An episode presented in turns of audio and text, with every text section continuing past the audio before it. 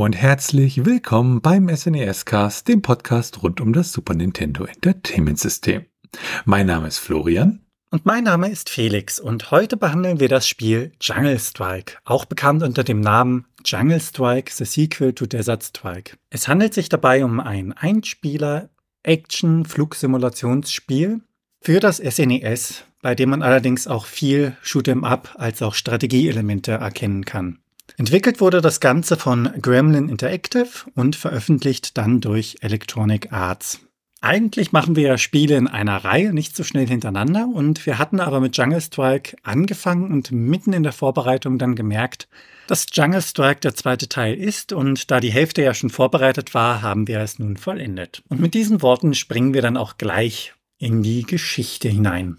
Und da werfen wir erstmal einen Blick auf die Geschichte von Gremlin Interactive. Gremlin Interactive selbst wurde 1984 von Ian Stewart äh, und ähm, Kevin Norburn gegründet.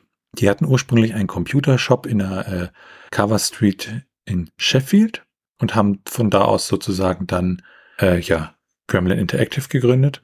Und sie waren hauptsächlich im Heimcomputermarkt tätig. Sie haben sich also auf so Computer wie den ZX Spectrum, den Commodore 16 und auch den Commodore 64 konzentriert und haben dann in dieser Zeit äh, entsprechend auch Videospiele entwickelt und 19 94 haben sich dann das erste Mal halt umbenannt in das besagte Gremlin Interactive.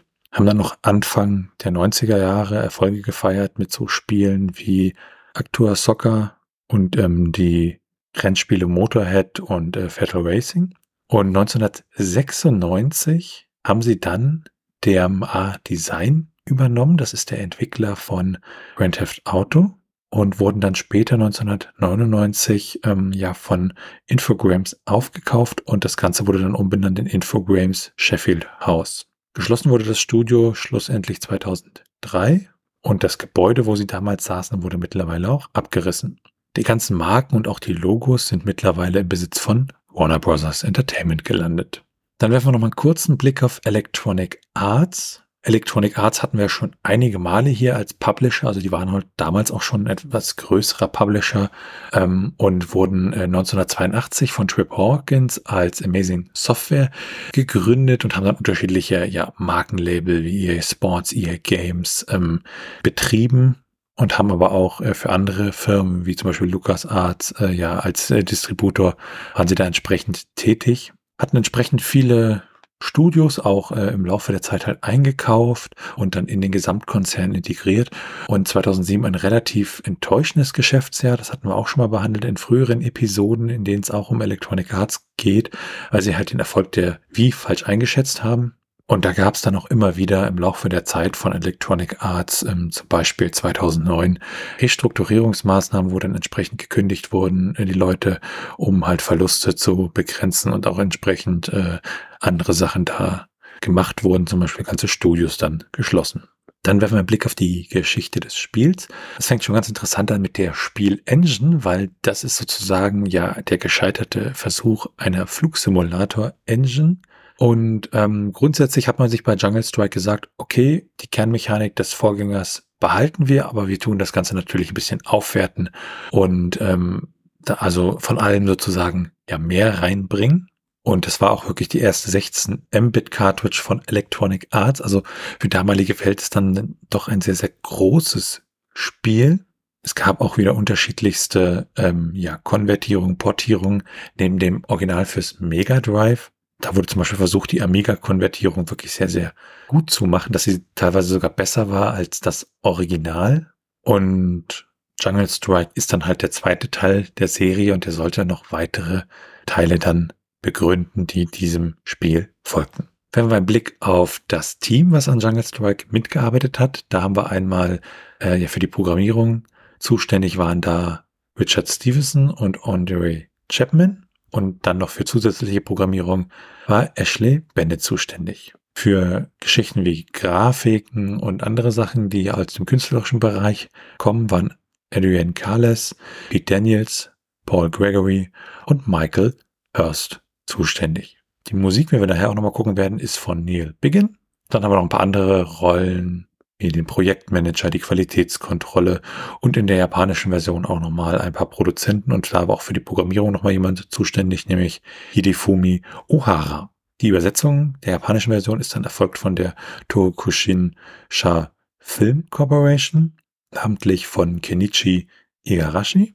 Und das Release, ähm, da gibt es unterschiedliche Angaben. Da wird in einigen Angaben gesagt, dass die Super Nintendo-Version schon 1993 begann herauszukommen. Und wir haben da mal so ein bisschen hinterher recherchiert und äh, es gibt nämlich noch andere Release-Daten und die erscheinen uns auch wesentlich ähm, realistischer, nämlich dass die japanische Version am 22. September 1995 erschien, die US-Version im Juni 1995 und die Version in Europa auch 1995. Und dann gibt's noch eine Version in Brasilien, die erschien ein Jahr später, nämlich 1996. Und damit schauen wir uns erstmal das Setting von Jungle Strike an. In Jungle Strike gibt es zwei Antagonisten. Zum einen ist das Ibn Kilbaba. Das ist der Sohn des Antagonisten aus dem ersten Teil, also Desert Strike. Und dieser hat sich mit Carlos Ortega, einem berüchtigten südamerikanischen Drogenbaron, zusammengetan da sein Vater gestorben ist, möchte sich nun Gilbaba für den ja, Tod rächen und versucht sich mit Hilfe atomarer Raketen durchzusetzen. Der Spieler an sich übernimmt dann die Kontrolle über einen Special Force Piloten und ähm, muss sich dann gegenüber den anderen Gegnern durchsetzen, um das Ganze vereiteln zu können. Und damit sind wir dann beim Gameplay. Wenn man das Spiel startet, dann wird man gleich mit einer recht treibenden Musik begrüßt. Die hat viel Energie in sich und die Logos der jeweils beteiligten Firmen flackern durchs Bild. Es gibt dann eine kurze Einleitung, in der man einen grünen Dschungel sieht und ein Heli steigt auf. Der Titel wird eingeblendet über dem Helikopter und anschließend schießt der Helikopter noch mehrere Raketen durch die vierte Wand gewissermaßen zum Spieler direkt ins Gesicht. Kurz darauf fliegt er nach links und der Bildschirm folgt, das heißt das Ganze scrollt dann weiter und man sieht den sich bewegenden Hintergrund. Nachdem man dann das Spiel startet, bekommt man ein weiteres kurzes Intro zu sehen. Man befindet sich irgendwo im Pazifik, man sieht Tiere im Dschungel, eine Insel, auf der auch Dschungel ist, wird eingeblendet und jemand beobachtet mit Fernglas genau diese Insel vom Meer aus und man sieht dann eine Zielvorrichtung mit Countdown im Bild erscheinen. Anschließend wird eine riesige Explosion ausgelöst. Mit der Zeit sieht man dann, dass dies eine atomare Explosion ist anhand des typischen Pilzes. Und es wird wieder zurückgescrollt auf die beiden Menschen, die auf einem Boot stehen und das Ganze aus der Ferne beobachten. Die Antagonisten brüsten sich hier, dass sie Atomwaffen haben und es kaum erwarten können, den Vater zu rächen. Innerhalb von 72 Stunden sollen diese atomaren Waffen dann geliefert werden, um Washington DC zu zerstören.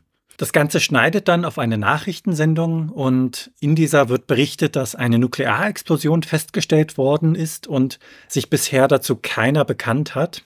Das Ganze geht dann über, indem es herauszoomt und man sieht eine Schattengestalt in einem abgedunkelten Zimmer sitzen welcher ein Telefonat führt und zu einem Briefing im Weißen Haus eingeladen wird. Nach dieser Szene landet man dann im Titelbildschirm. Dort hat man die Auswahl zwischen dem Starten einer Kampagne und der Auswahl eines Co-Piloten sowie mit der dritten Option direkt auch in diese zu gelangen. Um bei den Optionen zu bleiben, dort kann man die Steuerung anpassen, als auch das Momentum für den Helikopter einstellen. Das ist ein Gameplay-Element, was es ermöglicht, zu unterscheiden, ob der Helikopter sich noch ein wenig in die Richtung, die man gerade gesteuert hat, weiter bewegt oder ob er, sobald man aufhört, ihn zu bewegen, wirklich komplett ohne Zeitverlust stehen bleibt. Wenn man so mag, kann man das mit dem Bremsweg eines Autos vergleichen, dass das Auto wirklich innerhalb von null Metern stehen bleibt, also wirklich direkt, oder es wirklich einen realistischen Bremsweg hat und dann noch ein paar Meter über die Straße schlittert.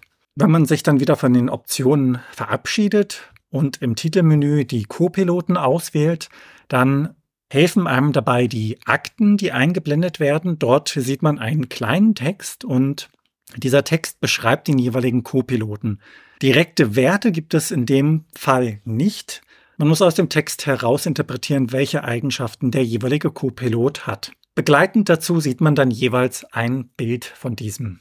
Hat man sich dann entschieden und geht ins Spiel hinein, dann startet man mit dem besagten Briefing, in dem man im Intro eingeladen worden ist. Das Ganze wird als Zwischensequenz gestaltet und nach dem Intro ist man dann auch direkt im Spiel.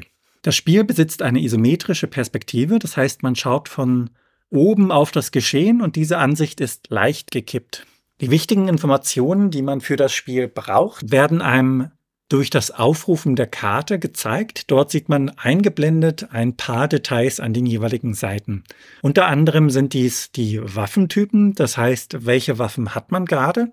Es gibt unter anderem die Hellfires, von denen man maximal neun Stück sammeln kann. Es gibt die Hydras, von denen man maximal 60 haben kann, als auch das Maschinengewehr, von dem man eine maximale Munition von 1000 mitnehmen kann. Weiterhin werden angezeigt, wie es um die Rüstung des Helikopters, also die Panzerung in dem Fall, aussieht. Davon kann man auch maximal 1000 Punkte haben. Interessant ist, dass auch das Benzin bzw. der Sprit angezeigt wird. Dieser kann zwischen 2 und 100 betragen. Und daneben wird einem noch die Ladung angezeigt. Ladung bedeutet in dem Fall, dass man maximal sechs Passagiere aufnehmen kann.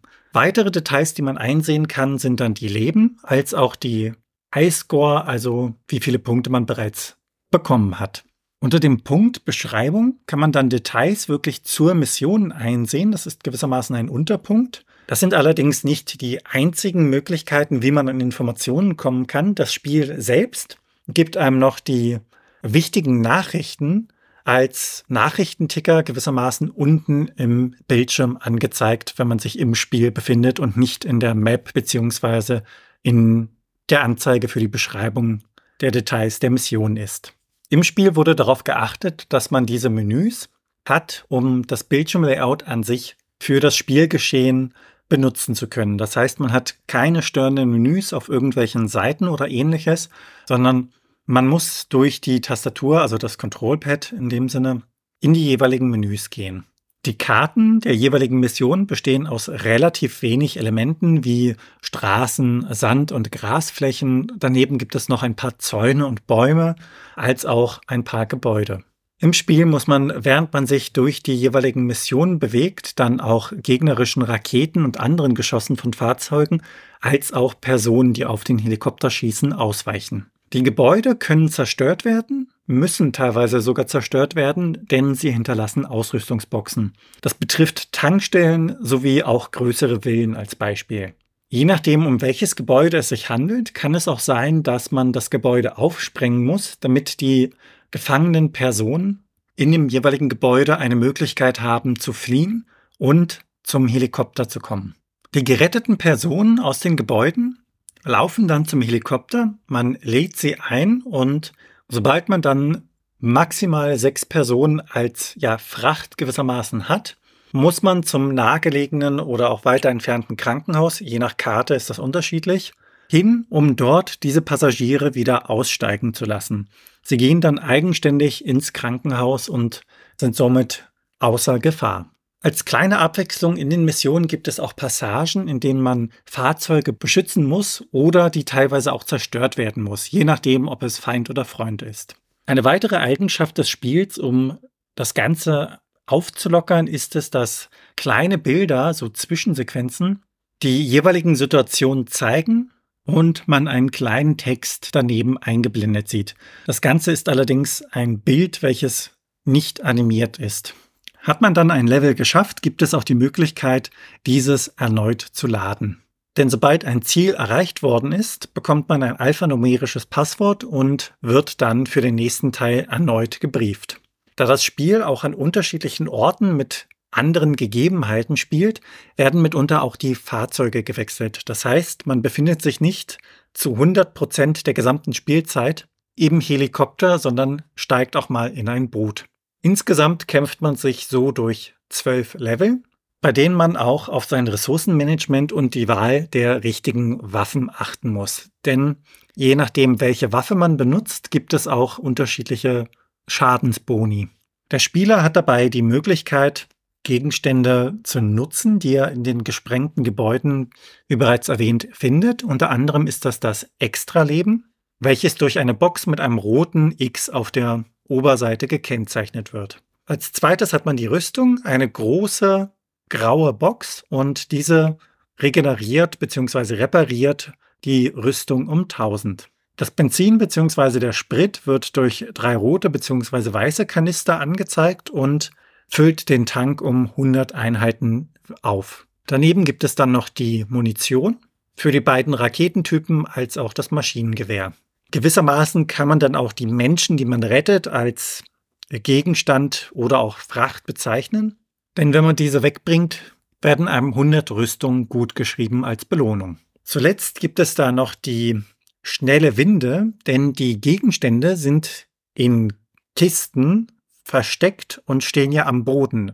Während man sich über dieser Kiste befindet, muss man stillhalten, dass diese Winde runtergelassen werden kann. Dafür ist der Co-Pilot zuständig. Und dieser zieht dann die jeweiligen Gegenstände mit an Bord.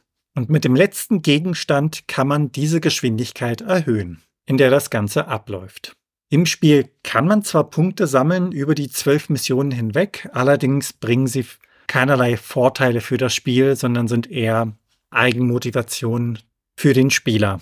Sobald man es dann geschafft hat, im letzten Level die nukleare Gefahr abzuwehren, bekommt man dafür wieder ein Briefing im Weißen Haus, welches doch recht, ja, pathetisch ist. Sie haben die Welt wieder vor einem nuklearen Desaster gerettet. Wieder einmal ist er der Held und er wird dafür auch hochgelobt.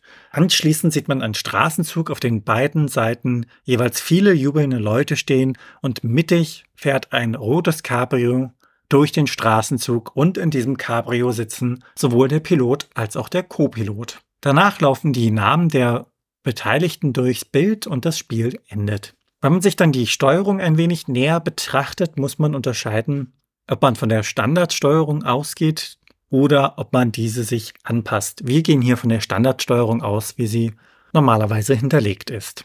Zudem unterscheidet sich die Steuerung auch je nachdem, welches Vehikel man gerade fährt.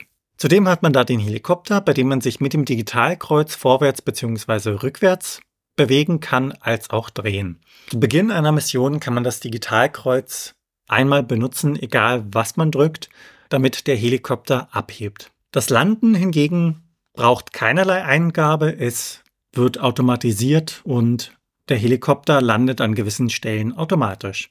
Die Hellfire-Raketen zum Angriff benutzt man mit der Y-Taste und die Hydra-Raketen mit der A-Taste. Das Maschinengewehr benutzt man dann mit X. Auch das Hovercraft steuert man mit dem Digitalkreuz Allerdings kann man hier mit der linken bzw. rechten Schultertaste noch nach links oder nach rechts ein wenig driften. Wasserminen werden mit A gelegt und mit Y können die leichten Raketen bzw. mit X das Maschinengewehr abgeschossen werden. Neben diesen beiden Vehikeln gibt es dann noch das Special Force Assault Cycle. Auch dies steuert man mit dem Digitalkreuz. Hier legt man eine Landmine mit A, feuert die leichten Raketen mit Y und das Maschinengewehr mit X. Als letztes haben wir dann den F-117A Nighthawk Stealth Fighter. Auch diesen steuert man mit dem Digitalkreuz. Die Bomben benutzt man mit A, die AIM-92 Raketen mit Y und das Maschinengewehr wiederum mit X. Und damit schauen wir uns einmal an, wie das Ganze grafisch bzw. vom Sound her hinterlegt ist. Ja, was die Grafik angeht, das fängt schon beim Helikopter im Intro an. Der sieht schon ziemlich beeindruckend aus und auch aus heutiger Sicht noch durchaus beeindruckend.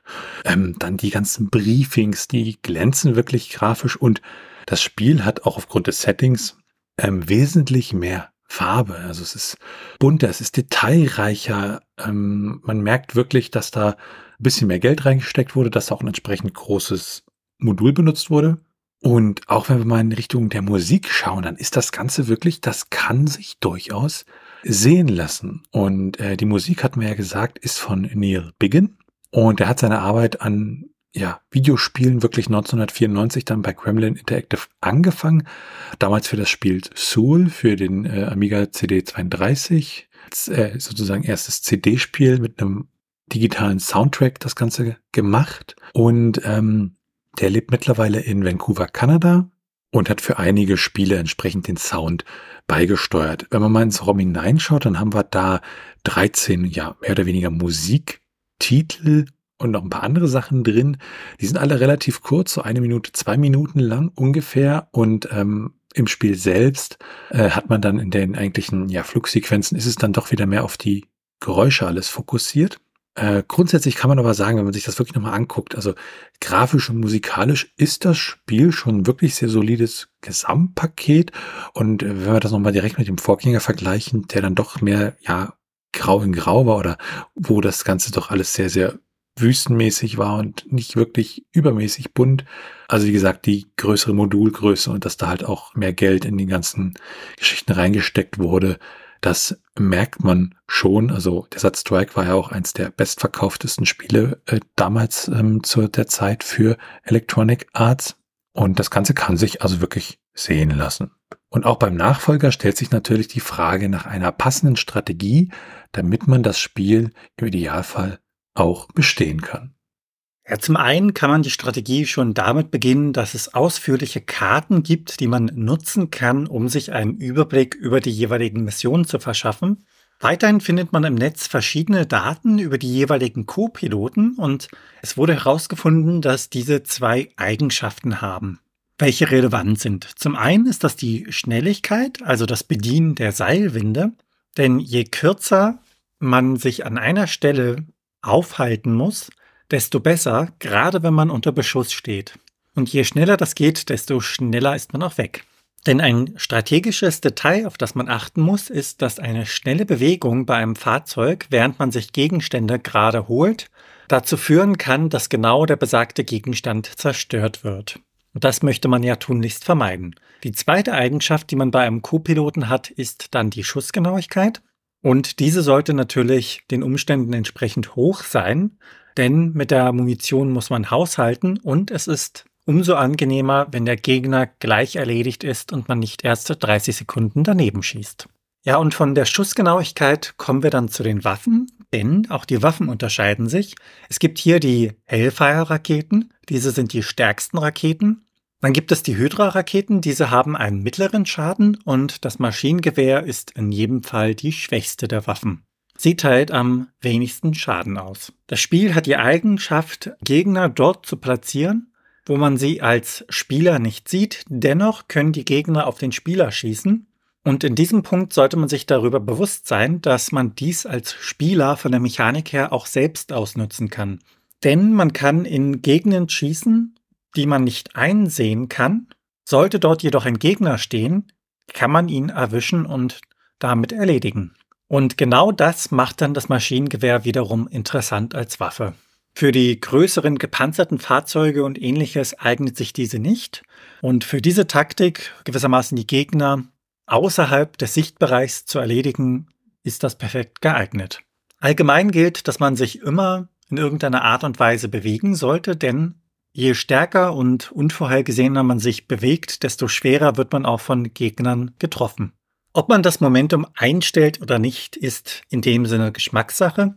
Ist es eingestellt, dann schwingt der Helikopter ja noch etwas nach, also dieser besagte, in Anführungszeichen, Bremsweg in der Luft. Ohne bleibt der Helikopter jedoch direkt stehen.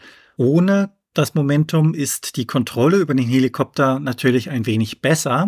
Jedoch ist es angenehmer, den Kugeln auszuweichen, da man sich ja im Momentum noch ein wenig nachbewegt und die Bewegungen dementsprechend ein wenig fließender ineinander übergehen. Nachteilig kann sich dies jedoch auch auswirken, denn gerade bei Gegnergruppen ist das Momentum etwas, was einem in den Rücken fallen kann, denn gerade dadurch, dass man noch so ein wenig nachschwingt, könnte man eventuell in die Schussbahn des zweiten oder dritten Gegners kommen. Es gibt also für beide Seiten für und wider. Unabhängig, ob man das Momentum an- oder ausgestellt hat, gibt es verschiedene Varianten, wie man sich Gegner nähern kann. Es gibt dabei die Variante, dass man sich spiralförmig um den Gegner bewegt und währenddessen auf ihn schießt. Der Gegner steht ja gewissermaßen in der Mitte und ist damit ein recht gutes Ziel. Vom Gegner aus gesehen ist der Helikopter jedoch ein schlechtes Ziel, da er sich ja ständig bewegt. Eine andere Variante ist es, in einer Linie auf den Gegner sich zuzubewegen und während man sich auf ihn zubewegt, auf ihn zu feuern, hat man dann allerdings seine Position erreicht, beendet man das Feuern, fliegt allerdings noch ein Stück weiter, um auszuweichen und anschließend kann man dann zum zweiten Versuch ansetzen, falls es beim ersten Mal nicht geklappt hat. Allgemein, was die Strategie angeht, sollte man auf jeden Fall ein Auge auf die Munition als auch auf das Benzin haben. Und damit springen wir dann zu den Cheats und Geheimnissen des Spiels. Das ist grundsätzlich so, dass wir wieder Passwörter haben. Natürlich die Passwörter für die entsprechenden Level, die wir dann bekommen, wenn wir das Spiel spielen. Und dann gibt es auch noch Passwörter für die Entwicklernachrichten und so kleine versteckte Botschaften im Spiel. Das schauen wir uns nachher auch gleich nochmal im Trivia etwas genauer an. Dann haben wir auch Cheat-Codes für das Spiel. Also wir haben ja so Schummelmodule wie das äh, Pro Action Replay oder den Game Genie und auch im Emulator gibt es solche Schummelfunktionen. Und was die machen, ist im Speicher halt bestimmte Stellen immer mit einem festen Wert zu überschreiben. Zum Beispiel, dass man immer einen Wert 99 hineinschreibt in die Speicherstelle, in der die Leben für das Spiel stehen. Für Jungle Strike haben wir da unterschiedlichste Sachen, zum Beispiel unendlich Munition, unendlich Panzerung, unendliche Leben. Man kann aber auch mit mehr oder weniger oder ganz viel Treibstoff starten. Das gleiche gilt auch für die entsprechenden Waffen und äh, kann man halt wirklich einstellen, sich entscheiden, was möchte ich jetzt in welcher Form wie mitnehmen und kann sich dann vielleicht auch so kleinere ja, Herausforderungen schaffen. Dann werfen wir einen kleinen Blick auf die Unterschiede. Also wir haben ja erstmal unterschiedliche Namen für das Spiel, je nach Übersetzung. Zum Beispiel äh, Jungle Strike, Sequentia Desert Strike oder was Felix auch schon sagte am Anfang, Jungle Strike, the sequel to Desert Strike. Und im Japanischen heißt das Ganze Jungle Strike Oketsu Gareta Kyoto. Ein Blick auf die technischen Daten. Also wir schauen uns immer das ROM an, schauen hinein, schauen uns das PCB an, also die eigentliche Hardware, aus der das Modul besteht, gucken auch in den internen Header rein, der gesetzt werden muss. Also in den Daten vom Spiel muss ein, ein Header gesetzt werden, wo bestimmte Daten drin stehen, wie zum Beispiel der Name des Spiels. Und da stehen manchmal halt auch interessante Sachen drin. Und beim Spiel Jungle Strike ist es so, dass wir ein 16 Mbit ROM haben, also ein 2 Megabyte ROM und es ist ein sogenanntes Fast ROM mit einer Zugriffszeit von 120 Nanosekunden. Der interne Titel ist Jungle Strike mit dem Leerzeichen getrennt und alles groß geschrieben. Dann werfen wir halt einen Blick auf die Portierungen Nachfolger. Also wir haben ja erstmal das Spiel an sich, äh, wo wir halt die Sega Genesis bzw. Mega Drive Version haben. Und dann Portierung für Super Nintendo, die DOS-Version, die Amiga-Umsetzung. Und äh, das sind dann sozusagen die Portierung des Spiels. Und dann haben wir ja die ganze Desert Strike Reihe. Also wir haben Desert Strike Return to the Gulf von 1992, den wir dann auch im SNES-Cast ja besprochen hatten. Dann haben wir das Spiel Jungle Strike, was wir heute hier in der Episode besprechen, aus dem Jahr 1993 und den Nachfolger Urban Strike aus dem Jahr 1994. Dann gab es für DOS nochmal im Jahr 95 eine Version Desert Strike und Jungle Strike so zusammengefasst. Und dann gab es noch einige weitere Nachfolger, nämlich Soviet Strike, Nuclear Strike und dann so ein paar ja Sachen, die auch zur Strike-Serie gehören, aber mehr so wieder Zusammenfassung der alten Spiele sind. Später sollte dann ja auch noch eine Nachfolger als letzter Teil der Reihe kommen, nämlich äh, Future Strike. Äh, daraus wurde schließlich ein extra Spiel gemacht, nämlich Future Cop LPD und das erschien dann für die PlayStation, Windows und Mac OS. Und damit werfen wir einen Blick auf das Trivia. Ja, was die Spielzeit angeht, da kann man schon bis zu sechseinhalb Stunden grob im Spiel verbringen, wenn man das in einer ja, durchschnittlichen Geschwindigkeit spielt. Wenn man das Ganze ein wenig schneller angeht, dann kann man sich knappe zwei Stunden sparen und kommt so auf rund viereinhalb Stunden.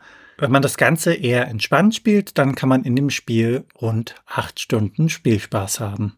Wenn man sich dann die Preise für die Cartridge lose anschaut, bekommt man diese für rund vier Euro. Und das Ganze komplett in Box bekommt man wiederum für 22 Euro. Schaut man sich die Preise in Amerika an, dann bekommt man dort die Cartridge-Lose für rund 10 US-Dollar und das Ganze komplett in Box für etwas über 26 US-Dollar. Im Spiel selbst gibt es ja auch wieder einen Präsidenten. Im Vorgänger war der ja äh, nach George Bush Senior nachempfunden und seiner Frau. Und in diesem Spiel ist es dann Bill Clinton, beziehungsweise ist es Bill Clinton nachempfunden. Und er bedankt sich dann äh, ja später beim Protagonisten, beziehungsweise beim Spieler. Das Spiel hat auch ein Rating, nämlich äh, Kids to Adult ist das ESRB-Rating und das ELSPA-Rating ist 3 plus. Da hat man kurz bei den Sheets angedeutet, dass es ja irgendwelche speziellen äh, Passwörter gibt, die dann ja Nachrichten anzeigen, nämlich unter anderem sogar die Telefonnummer des Programmierers äh, Richard Stevenson. äh, dass man ihn da wirklich anrufen konnte. Das braucht man jetzt aber nicht mehr probieren, weil die entsprechende Telefonnummer nicht mehr seine ist. Ähm, die Hidden Messages sind dann zum Beispiel eine Nachricht, äh, da steht einfach nur Hello Kate drauf. Dann eine Nachricht, äh, da steht halt drin, You found it. Give me a call sometime. Hello from Richard to the following. United Alls, FC, The Beautiful South, Gas Birtles and Yellow Belly. Und die nächste Nachricht ist Hello to Madonna, Louise, Veronica, Ciccone, The World's Number One Diva.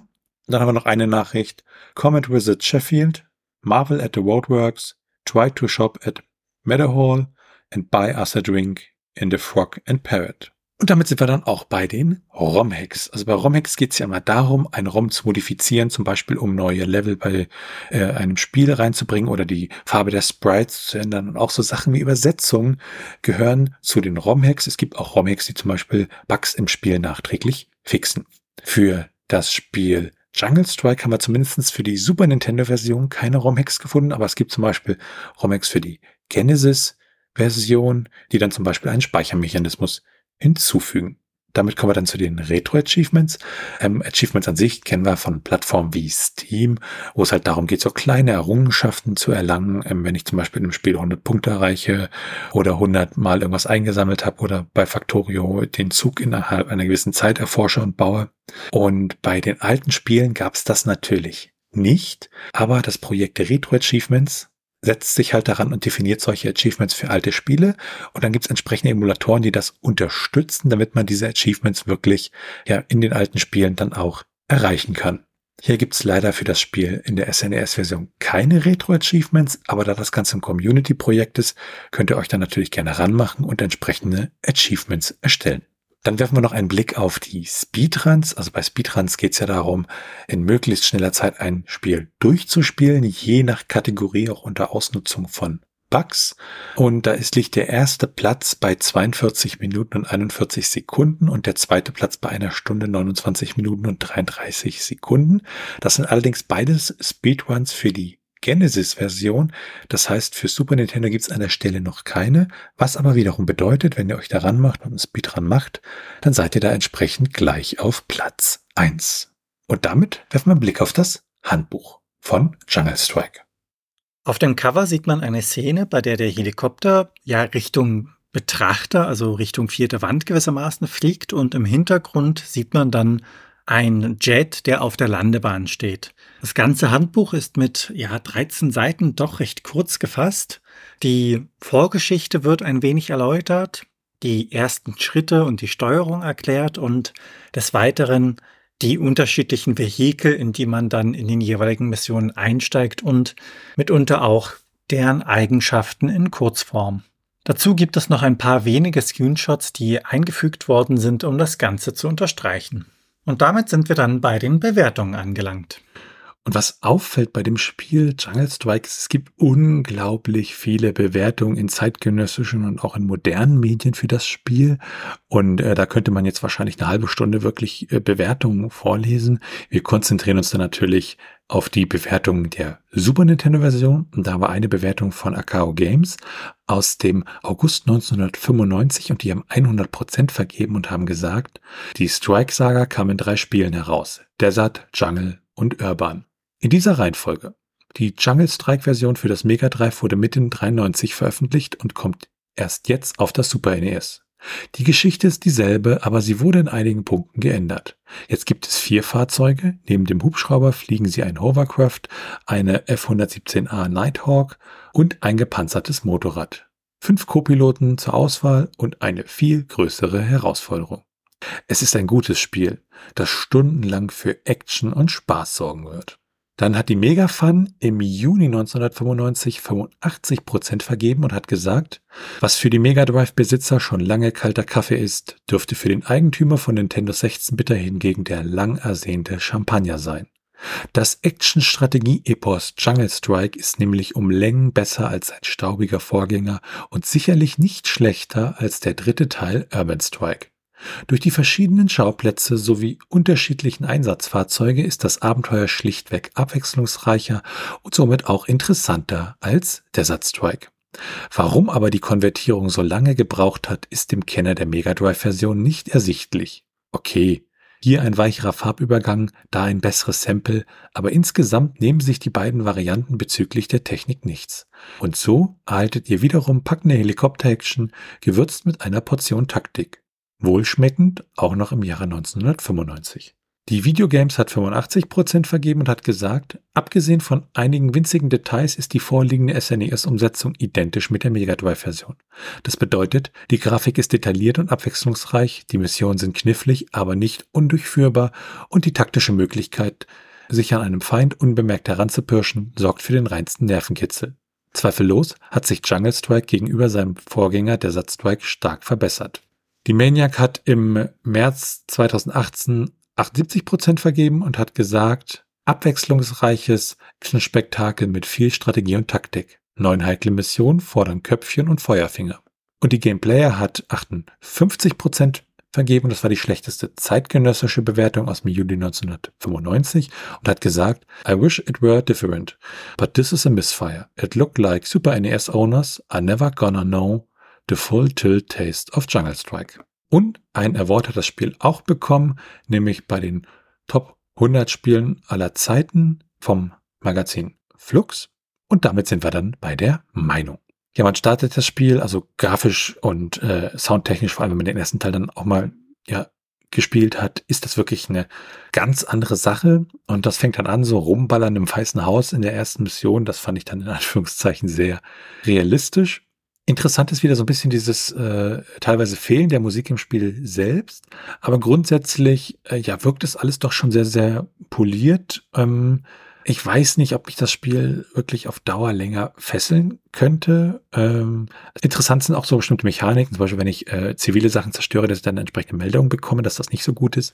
Grundsätzlich ist das Spiel, ich würde sagen, dem Vorgänger auf alle Fälle vorzuziehen, also weil es ja doch wesentlich mehr hermacht und äh, ich glaube, als Spiel auch äh, Spaß machen kann. Goldlocker hat uns ja zu der Strike-Reihe generell eine Nachricht dargelassen, was ich hier gerne auch nochmal unterbringen möchte, ähm, weil sozusagen seine Meinung dahin ging, dass die Strike-Serie ja irgendwie immer schön ist, weil sie hat spaßig aussehen, die Spiele, aber äh, ja, man doch nur ein, zwei Missionen macht und das Ganze dann einstellt. Und ich glaube, in diesen Typus von äh, ja, Strike-Serienspieler würde ich mich da auch einordnen. Aber wenn ihr das Spiel günstig irgendwo bekommt, ähm, würde ich trotzdem sagen, schlag zu. Wie fandest du das Spiel, Felix? Grundsätzlich vom Spielprinzip fand ich das recht einfach aufgebaut. Es ist nett für zwischendurch, aber nicht wirklich meine Art von Spielen. Allerdings, wenn man sich das Spiel wirklich betrachtet, das ist schon gut gemacht. Also Grafik und Sound sind schon Dinge, die einen mit hineinziehen können, gerade zu der Zeit. Und auch die Zwischensequenzen, die das Ganze ein wenig ja, abwechslungsreicher machen, tragen ihren Teil dazu bei. Für mich ist das teilweise aber auch einfach nur ein ja, unangenehmes Thema. Und dementsprechend fällt da auch meine Meinung vermutlich ein bisschen ja, getrübt aus, was das Ganze angeht. Weil die Musik, die hat mir zu Beginn richtig gut gefallen und irgendwie während des Spiels wird das so monoton, so als Hintergrundmusik nimmt man das dann nicht mehr wirklich wahr. Die Briefings hingegen sind wirklich gut gemacht. Also es gibt natürlich Stellen, so dieser Pathos, Amerika und so weiter und so fort, der ist da natürlich mit im Spiel drin, macht allerdings das Spiel nicht wirklich schlechter. Und grafisch, wie gesagt, ist es auch ganz gut gemacht. Es wirkt ein bisschen leblos an einigen Stellen, weil man hat einfach so dieselben Dinge, das heißt ein paar Gebäude, ein paar Zäune und größere Flächen an Rasen, auf der ein oder zwei Bäume stehen. Das mag allerdings vermutlich eher den technischen Begrenzungen zur damaligen Zeit geschuldet sein. Wer es mal ausprobieren möchte, es ist auf jeden Fall ein schönes Spiel mit einem doch recht schweren Thema, wenn man das so bezeichnen mag. Und damit sind wir am Ende dieser Episode vom SNES Cast. Wenn ihr Fragen, Anmerkungen, Themenvorschläge oder Kritik habt, dann könnt ihr uns gerne schreiben per Mail an info.snescast.de und ihr könnt uns auch auf unserer Webseite unter den einzelnen Episoden Kommentare zu diesen hinterlassen. Wir freuen uns sehr über eine Bewertung bei Apple Podcasts und anderen Podcast-Portalen und natürlich könnt ihr uns auch persönlich empfehlen. Daneben könnt ihr uns auf Steady unterstützen. Da freuen wir uns drüber und es hilft uns, diesen Podcast zu machen und einige von euch durften wir da schon als Unterstützer begrüßen dürfen. Und an dieser Stelle von uns nochmal ein ganz, ganz großes Dankeschön an unsere bisherigen Unterstützer. Alles weitere dazu und rund um den Podcast, wie zum Beispiel den Link zu unserem Discord-Server, unserem Community Hub oder unseren Social-Media-Präsenzen, findet ihr auf snescast.de. Tschüssi. Ciao.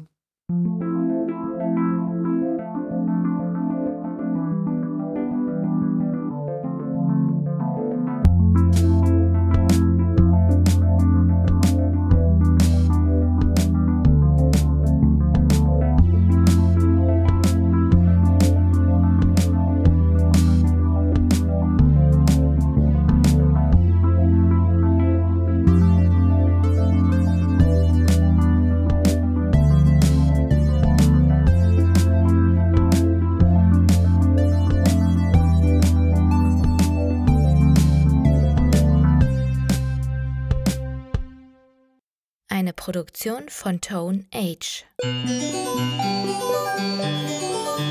t1h.net